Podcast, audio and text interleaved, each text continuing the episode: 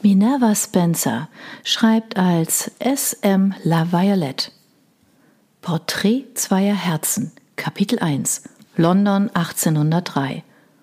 Honoria lief die Stufen hinunter, als wäre ihr der Teufel auf den Fersen.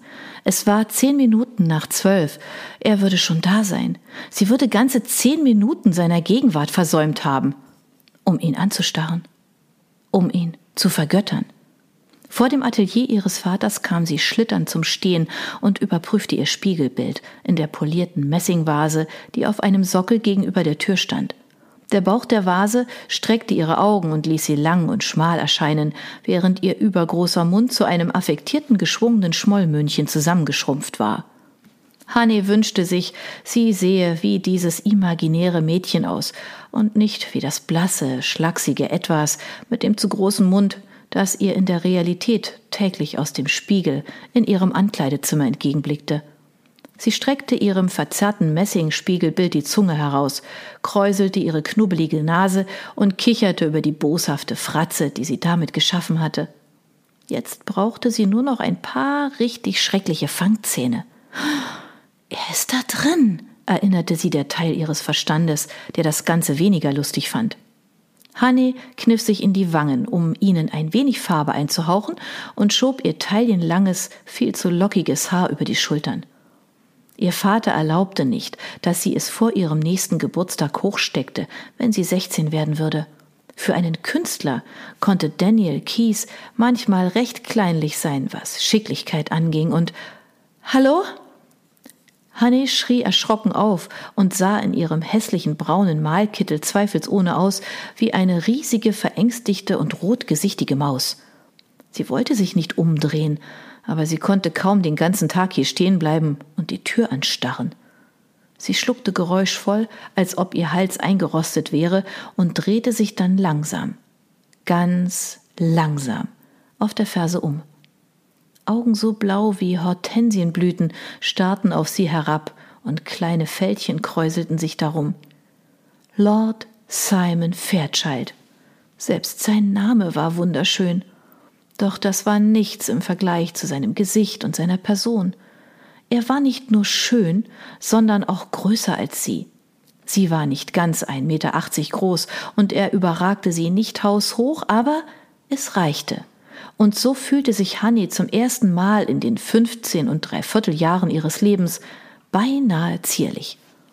Er war goldblond, breitschultrig und anmutig, und er sah aus wie der Held aus einer nordischen Sage, gemeißelte, hellhäutige Perfektion. Seine wohlgeformten Lippen verzogen sich zu einem Lächeln, das Schmetterlinge in ihrem Bauch aufflattern ließ.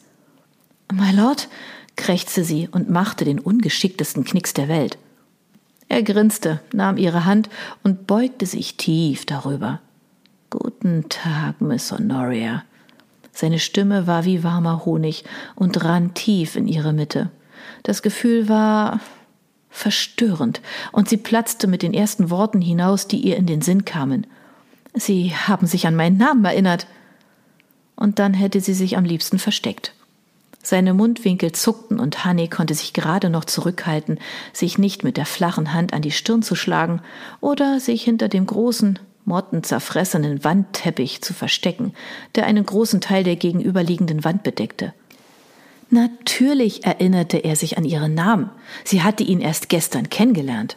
Er verschränkte die Hände hinter seinem Rücken, so dass seine breiten Schultern fast das gesamte Licht nahmen, das durch das Kathedralenfenster am Ende des Flurs hereinfiel. Er war im Reitdress, was bedeutete, dass er sich im Atelier ihres Vaters für das Porträt umziehen würde.